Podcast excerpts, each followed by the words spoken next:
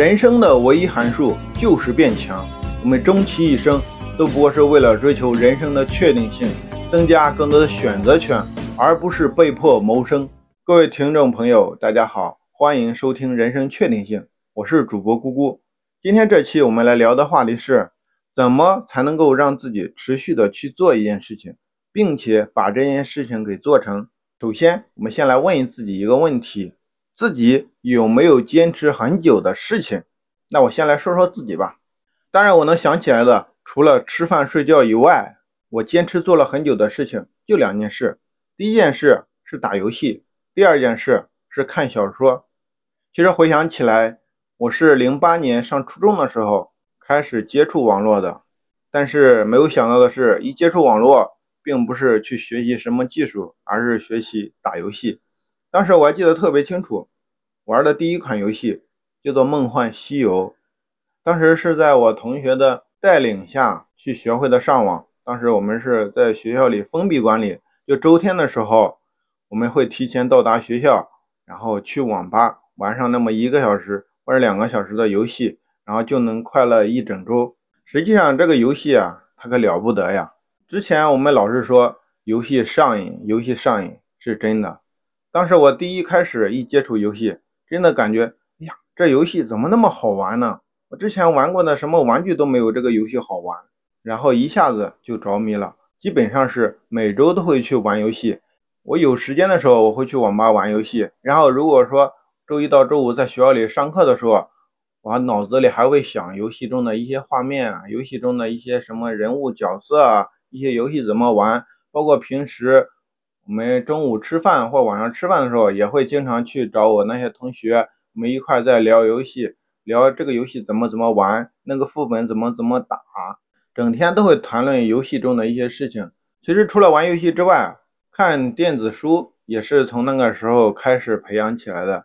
周一到周五我们没办法去玩游戏嘛，只能在学校里待着。那学校里待着，大家总需要一个娱乐方式吧。不能说总是在上课那样吧，可能我们也不是一个乖学生，属于有点叛逆期。当时我就看他们在看小说，我说你们在看什么东西啊？怎么看的那么着迷？感觉比游戏还好玩。当时我就借了他们一本书拿来看，当时我还记得特别清楚，那本书的名字叫做《坏蛋是怎么炼成的》。尤其是对于我们当时十四五岁那个叛逆的年龄。这本书好像就是我们心目中所想要的世界，我们也想要成为那种叛逆中的街头少年，想着去混社会，想着去跟着大哥打天下，当然也想着自己去做一名大哥，带着自己的小弟去各种抢地盘。包括我们当时上初中的时候，我们在学校里还会和别的同学去约架，一到周六放学的时候，直接找一个地方。在哪里哪里，然后一块儿去打架，就是这么回想起来，感觉我的初中生活好像就是除了上课学习之外，唯二的娱乐方式，要么就是打游戏，要么就是看小说。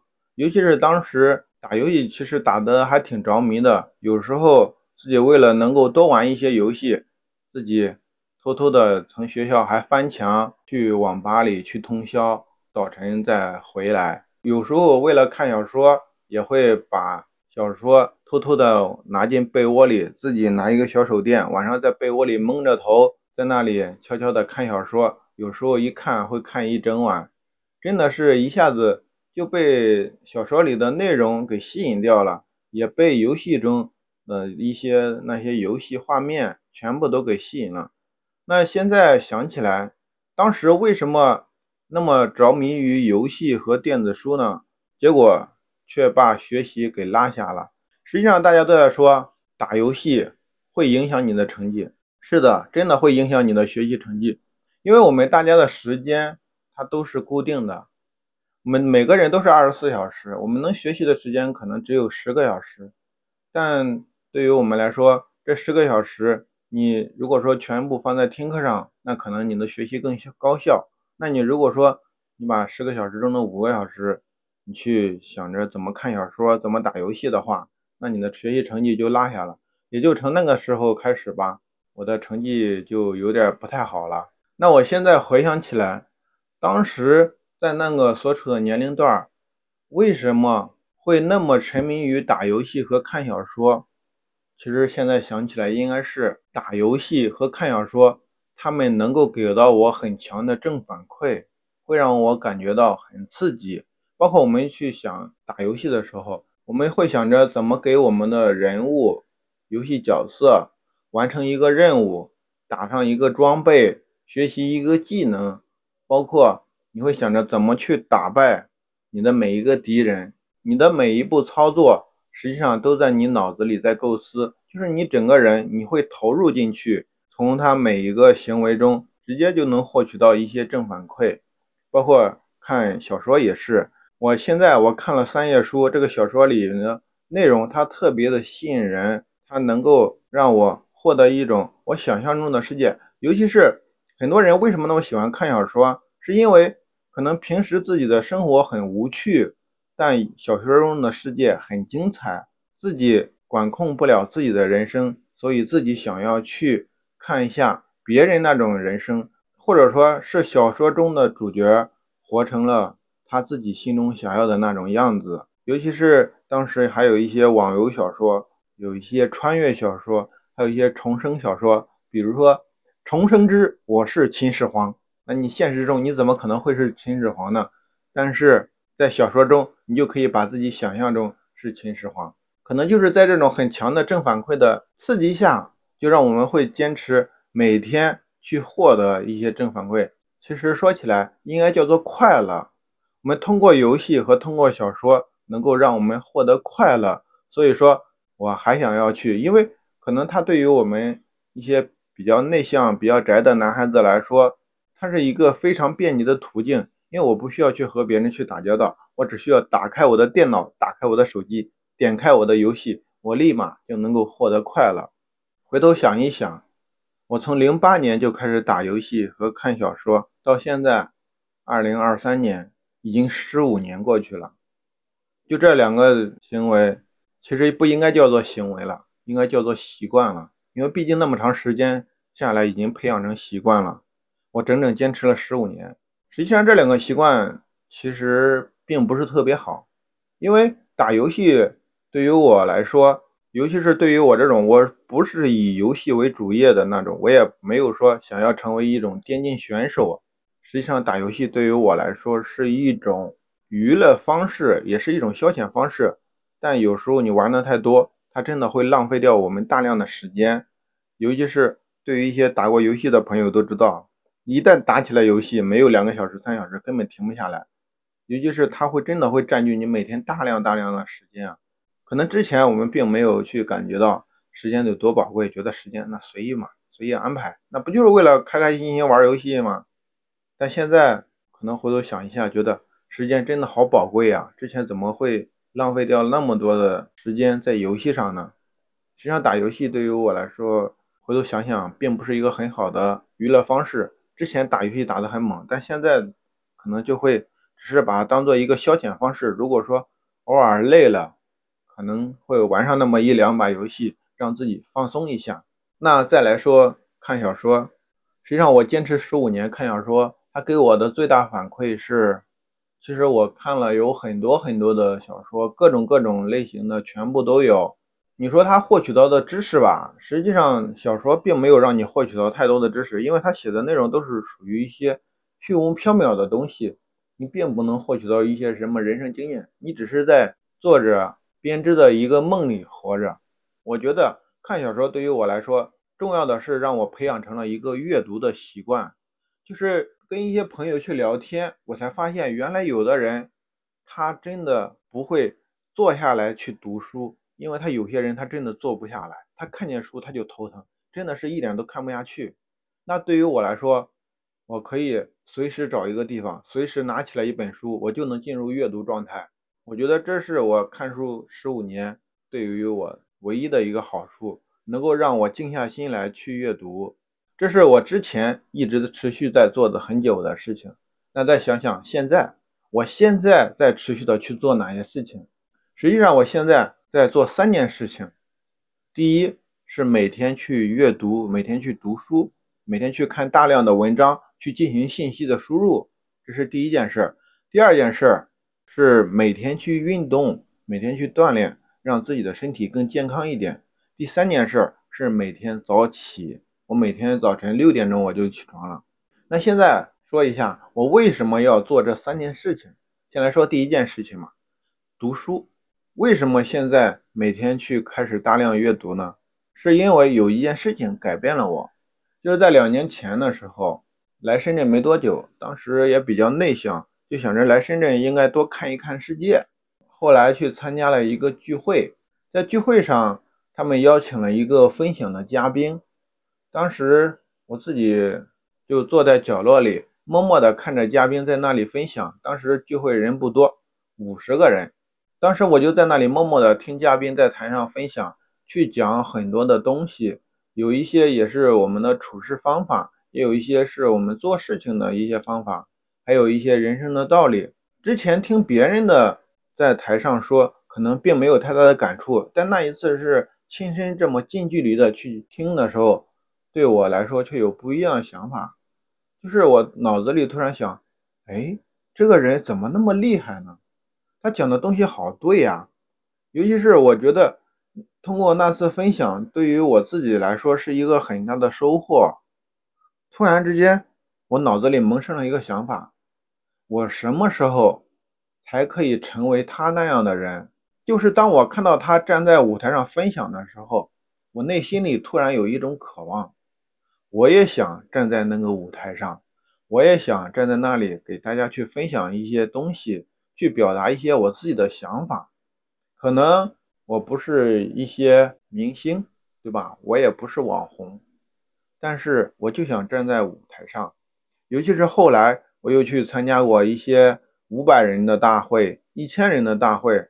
当我站在那个场地的时候，当我看到舞台上分享的嘉宾的时候，我之前我会想，这个人真的好厉害呀，可能我只配在角落里默默的发抖吧。但现在我想的是，我什么时候也可以以同样的身份站在那个舞台上，就是我自己，我渴望站在舞台上，我也渴望站在聚光灯下，或者说我是渴望想让自己成功吧。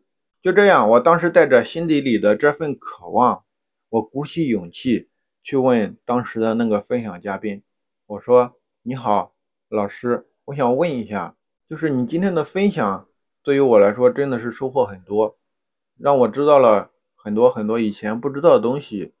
就是我很想问一下，怎么样才能做到像你知道那么多东西，像你那样博学？他跟我说，那你要多学会阅读，要多去读书，多去输入大量的信息，你才能够做到我这种地步。当时他跟我说了这么之后，我就记在了心里，然后。直接就开始每天去进行了大量阅读，每天进行大量的信息输入。就这个动作，我已经坚持了两年。那下面我们再来说一下，那我为什么会去运动？在这里，我可以先问大家一个问题：你你有没有经历过那种一个月都待在电脑前，没有出去运动的情况？我之前我经历过，就是之前我刚开始做跨境电商的时候，我当时是属于别的行业。跨行跳过来的，我对于跨境电商行业我并不懂，我只是一个小白。我当时就特别渴望自己想要能够做出成绩来。当时在第一个月，我就疯狂的去获取各样的知识，包括平时上班我都是早起晚归，然后周六日休息的时候我也不出去玩，我就自己在家里看我的那些数据，去看一些产品应该怎么来选，去看一下别人的经验。尤其是当时我们在做 Facebook 广告投手，我们的目标市场是美国，和我们的时间作息规律完全是相反的。就是我白天要上班，晚上我要睡觉。我当时睡觉的时候，我们在投广告，要就是在花钱，我要起来看一下数据。就那样，我一晚上会定三个闹钟或四个闹钟，基本上每隔两个小时就会起来一次。就那样搞得我自己睡眠实际上并不好，但这种作息。让我整整保持了一年多，因为我一年多全部都在做这同一个行业，做这个行业就是需要这种。就当时那第一个月，就是白天看数据，晚上看数据，休息看数据，最后到月底的时候，我感觉身体有点不舒服，就是自己老是感觉自己在那里咳，然后去医院检查了一下，医生说我这是患上了哮喘。我当时我就很震惊，我好好的，我怎么会哮喘呢？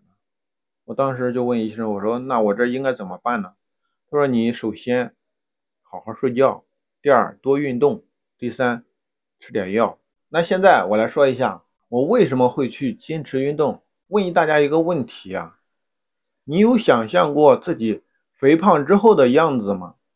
我之前我也没想象过，但是有一次我在洗澡，突然一下子我看到了镜子中的自己的身材，就是发现之前的时候。自己的肚子还是属于那种有点平整的，但现在却不知道什么时候肚子却开始有点发胖了，就是有点圆鼓鼓的那种感觉。拿起手来在肚皮上拍两下，还会出现啪啪的声音。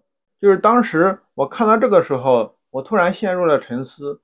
我这样子再过一段时间，我是不是就像我的一些朋友那样，变成了大腹便便的样子？就感觉很多男生。结婚之后都会发福，本来挺瘦的一个人，都会慢慢的肚子变得很大，变得很肥胖。当时我一想到那种大腹便便的样子，我觉得我接受不了。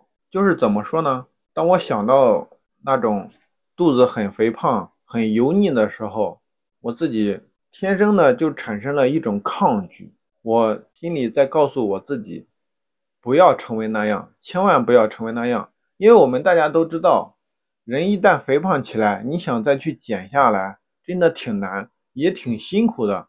而且有那么多的胖子，实际上是减不下来的。我也很怕我成为那样的人，尤其是我不想以后喜欢我的人，会因为我成为一个大腹便便的样子就不喜欢我了。我觉得肥胖的身体对于大家来说，应该都不会特别喜欢吧。可能这也就是我。决定让自己去坚持运动的一个动力，我也不要求自己非要有八块腹肌，我只要求自己能够保持身材，瘦瘦的就挺好，最起码不要成为大腹便便，因为我自己都接受不了自己成为那个样子。那现在再来说一下，我为什么坚持早起呢？就是我每天要去锻炼，我每天要去阅读的时候。我突然发现我的时间根本不够用了，就是我之前一般都是八九点钟起，然后忙完工作一天回来，可能晚上回到家十点钟、十一点钟吧。在那之后，我还要去阅读，等真正的忙完要睡觉的时候，可能就是晚上两点钟、三点钟。之前经常这样去保持，但自己身体的状态很不好，整个人感觉会没有精神一样，熬夜对身体不好，这是真的。后来。我是看了一个节目，那个节目叫做《早起的力量》，他告诉我说，睡眠真的很重要，我们应该爱惜自己晚上睡眠的时间。第二个，我们所做的那些事情可能并没有那么重要，我们没有必要非要晚上熬夜去做那些事情，我们可以把那些事情调整到早晨来做，就是我们可以让自己早点入睡，早点起床。只要保持一定的睡眠时间就可以了。当时我一想，觉得还挺有道理的，我就试着调整了一下，就把自己的作息从原来晚上的两三点钟睡，调整成十一点睡，十二点钟睡；从早晨的八九点钟起，调整成现在的六点钟起床。刚开始几天的时候，真的是特别辛苦，起不来，真的是起不来。我听到闹钟的，我只想一把就给它按住，然后我在床上继续睡。但是我想想我自己的目标，我还是坚持早晨起来，一直到现在，我应该坚持了半年多了吧。早起，通过这半年多的早起，就让我自己知道了一个什么道理呢？早起真的是对我们身体是有好处的，尤其是它对我们的整个生活会有一定的影响。会让你找到自己生活中的掌控感，就是如果说我们忙完一整天，晚上再去熬夜做事情的话，可能自己的做事效率会非常的慢，因为晚上太累了嘛，大家都想休息，哪有时间去看书什么的？因为晚上我看书，我看着看着我就想睡着了。但是早晨不一样，早晨看书我真的能够吸取其中的一些东西，并且觉得很有意思。最主要的是，我觉得早晨的早起时间，比如说我从六点钟到八点钟的这两个小时，是完全没有人来打扰我的时间，我可以用这个时间去做任何我自己想做的事情，去读书、去运动、去锻炼都可以。那现在我们再来聊一下，我为什么要坚持做下去这三件事情呢？其实最根本的原因是，我知道我做的这个事情是正确的。实际上，大家想过没有？能够让我们持续做下去的事情，往往对自己来说都是有不同的意义的。那比如说早起对我的意义是什么呢？早起对我的意义来说，第一个能够让我一天能够有大把的时间，会让我自己能多出两个小时自由掌握的时间，并且能够让我对这一天有一种掌控感。像我之前熬夜的时候，我九点钟起来，可能忙忙着忙着，突然之间就到中午了，会感觉这一天没做什么，就快要过去了。但现在我六点钟起床，我到中午十二点，我有六个小时，我这样的话，我会感觉有一种把一天过成两天的感觉，会觉得自己整天还有好多时间可以去做好多的事情，就是对于自己一天。会更加有一些掌控的感觉，而且你还能去做更多的事情。那我们再来说，那运动对于我来说，它的意义是什么呢？运动锻炼对于我来说的意义是，它能够让我不会肥胖，能够让我保持身材，也能够让我在我找到我喜欢的人的时候，我可以自信的站在他的面前说：“你很好，其实我也不差。”那读书对于我来说的意义是什么呢？其实读书阅读对于我来说，它可以让我去吸收大量的信息，让我知道很多很多的事儿，就是会让我觉得有一种打开新世界的感觉，让我吸收了很多很多的知识，让我了解了国内的一些东西，让我也了解了国外的一些信息。尤其是当你读书读得多了之后，你会很容易分辨一些别人说的话到底是真的是假的。你会有一些看透一些本质的能力，尤其是当你阅读的信息够多的时候，你再去和别人交往的时候，你会突然发现，无论别人去聊什么东西，你都能聊，你都会，你也都能去聊上一些，因为那些东西你全都见过，全都懂，而不是像以前那样，别人去聊一个什么东西，你自己在想，我对不起，我不知道，因为我不懂这个东西，我都不敢说话。因为我也不知道说什么，但现在我可以了。你说的东西我懂，我也可以去发表一些我们自己的意见，我们两个也互相可以去交流一些想法。那现在我不知道你有没有自己想要坚持做下去的事情。如果说你还没有的话，那我们可以去思考一下，十年之后你自己想要成为一个什么样的人？其实这对于我来说。就是一种画面感，包括我前面也有说，我通过参加活动，看到别人站在台上进行分享的时候，我自己我想要成为那样的人，对，他就是我的一个画面感。我想让自己十年之后也能够站在舞台上去进行一些分享，也想让别人听完我的分享之后，能够真心实意的对我说一句：“老师，谢谢你，你的分享对我很有用处。”其实，如果说你自己还没有自己的画面感的话，在这里我可以告诉你三个问题，可以帮助你更好的找到属于你自己的画面感。第一个是你想要成为什么样的人，可以好好想一下这个问题。第二个，成为这样的人需要有什么样的条件？第三个，我现在做的这件事情能否去满足这些条件？当你想到这里的时候，你就知道哪些事情对于你来说是正确的，是应该坚持做下去的；哪些事情是没有意义的，是可以会放弃掉的。当你能够想清楚这些问题的时候，你整个人就会变得不一样啊！你会变得很乐观，很有毅力，很有勇气，也很有自信，并且有耐心。你也会积极主动，就是在整个过程中，你整个人。都是兴奋的、欢喜的，你会把这些正确的事情持续的去做下去，因为你知道它是正确的，它也是你需要的这些东西，这样你就能把这件事情给坚持的做下去。实际上在这里，我并不想提“坚持”这个词儿，坚持我觉得并不是一个很好的词。什么样的事情才需要你坚持做下去啊？那是对于你来说很困难的事情才需要你坚持做下去。那对于我来说，我想要早起，我想要阅读，我想要锻炼，这对于我来说是属于我人生中比较正确的事情。这些我是想要让它成为一种习惯，而不是坚持。就是就像现在，我现在每天去早起，每天去运动，每天去锻炼，它对于我来说并不是一件特别困难的事情，它只是一种生活习惯，我很自然而然的就完成了它，就是它属于我每天生活中的一部分。对于我来说，这种就不需要坚持了，它就像吃饭喝水一样，是我们必做的一件事情。当你想明白了上面三个问题之后，你就知道哪些事情对于你来说是正确的。是应该持续做下去的。那既然我们已经想明白了，现在我们就要开始去行动了。那我们怎么让这些事情做起来并没有那么困难呢？并且能够把它也从一个需要坚持的东西培养成我们的一个生活习惯呢？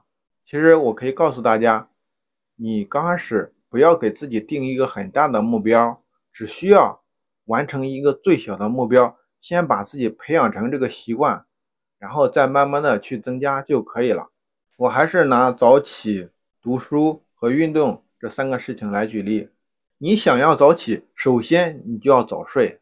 在你入睡之前，你先给自己调一个明天早晨六点钟的闹钟，并且把手机放在客厅，放在离床远远的地方。这样明天早晨当你闹钟吵醒的时候，你一定会起来去按闹钟。当你在关掉闹钟的时候，你脑子里。不要去想太多东西，就想着先洗把脸，穿上衣服，穿上鞋，出门去楼下走一圈，这就可以了。你这种就完成了早起，哪怕是你走一圈回来之后觉得有点困，还需要再睡一下，没关系，因为你已经完成了早起，你再休息一下也可以。这对于我们来说就完成了一个最小的目标，最起码你在六点钟你已经起来了。那现在我们再拿读书这个事来举例子。可能很多人刚开始一定目标的时候，都会想，我今天要看二十页书、三十页书，要看多少多少字。这样一想起来，自己就害怕，自己会有一种压力，就会让我们自己有时候觉得这件事情做下来会很困难。但是你不要这样想，不要给自己定那么大的目标，你就先定一个小目标，我今天就看一页书就可以了，就翻一页就行。那翻一页书对于我们做事情的难度有多大呢？其实并不难，只需要拿起书，打开翻一页，看完这一页就 OK，我们就完成了今天的这个任务，完成了今天的这个习惯的培养。同样，你去运动的时候也是一样子的，我们就告诉自己，我只需要做一个俯卧撑就可以了。我去跳绳，我就告诉自己，我只需要跳一个就行。包括我去跑步的时候，我就告诉自己，只需要站上跑步机。走两下也算，就是当你以最小的目标去要求自己的时候，你心里会没有那么多的抗拒，你觉得这件事情做起来会非常的容易，你的大脑会欺骗你自己，因为一件事情对于我们来说，如果说做的很难的话，你大脑会产生抗拒，会让自己的身体没办法去行动。那如果说一件事情做起来相对容易的话，你的大脑会控制你的身体直接去行动，而不会去犹豫太多，也不会太抗拒。但实际上，当我们一旦早起，一旦开始读一页书，一旦开始做一个俯卧撑的时候，当你做完之后，你的大脑会告诉你自己：那我真的就只读一页书吗？我真的只运动那么一下吗？我真的只是早起就去楼下转一圈吗？我有这么弱吗？我有这么菜吗？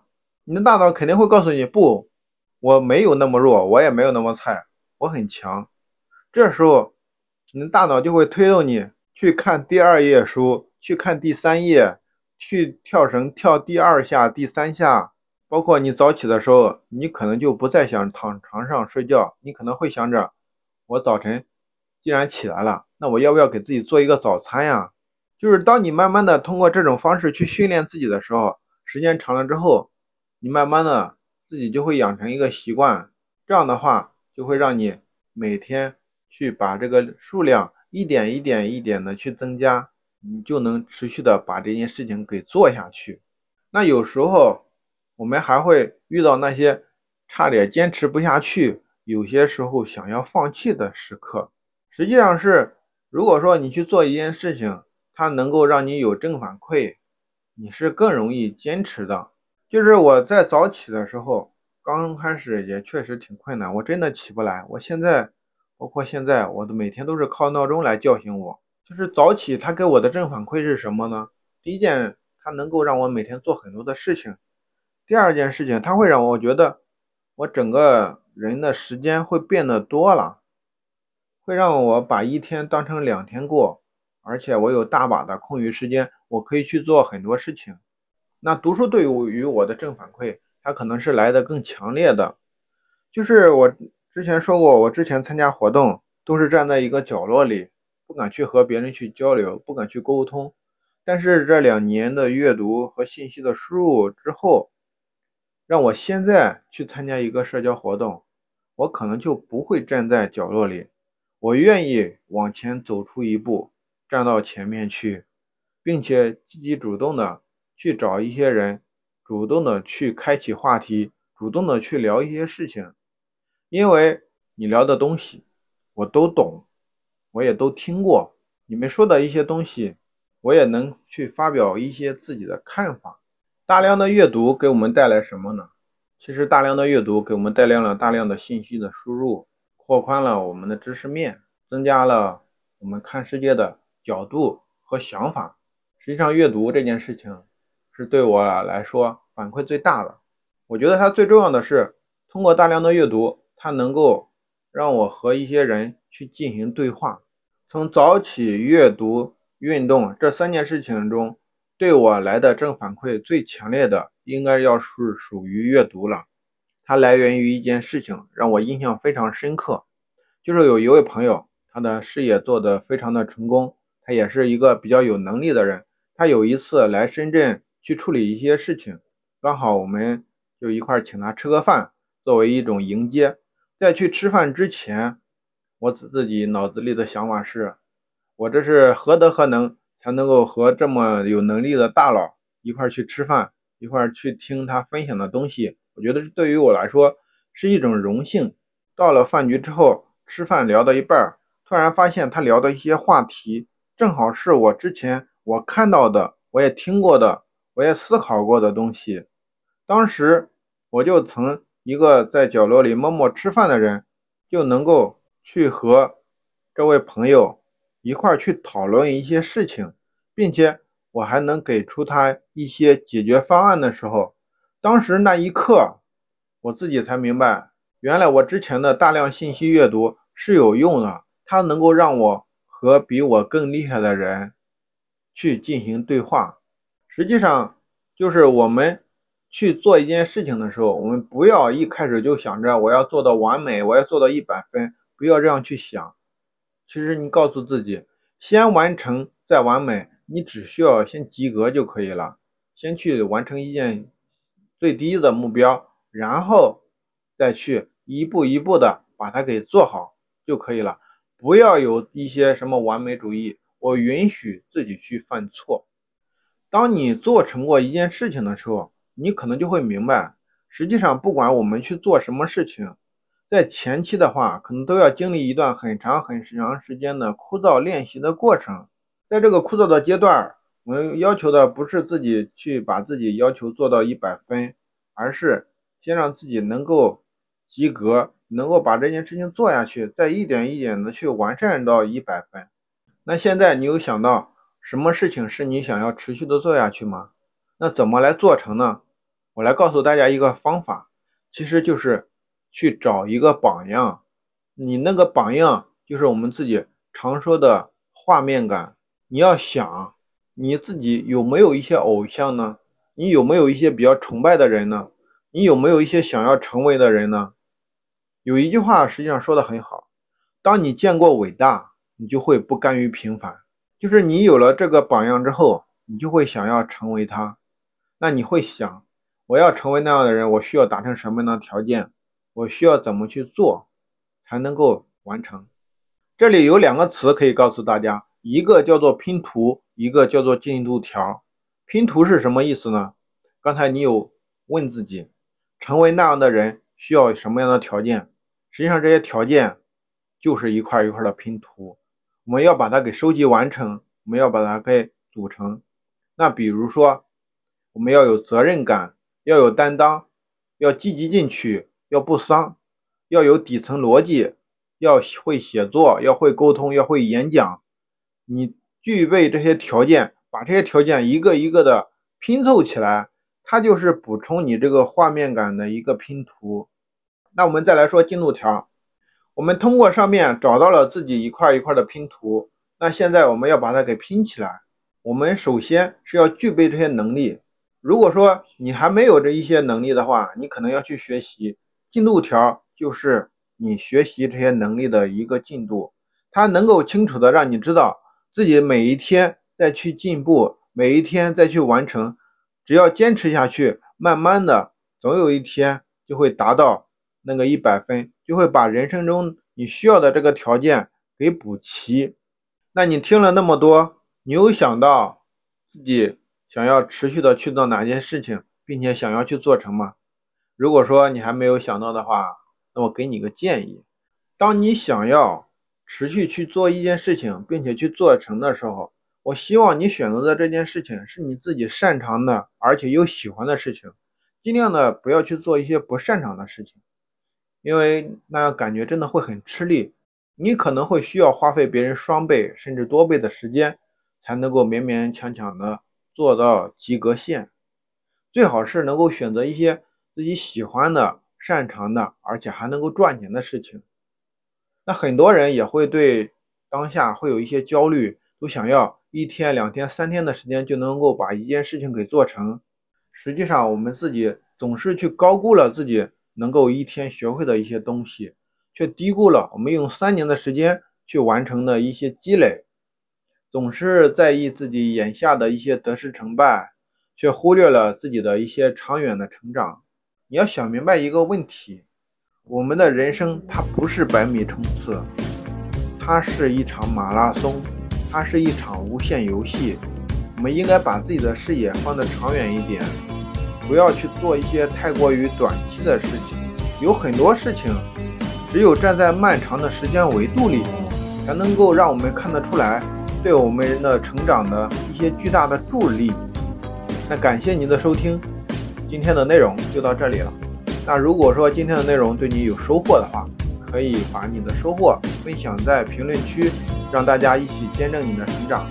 那如果说你有什么疑问的话，也欢迎在评论区进行提问，也可以添加主播好友进行投稿提问解答。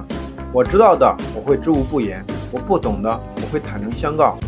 愿你我同登高处，共赏风景。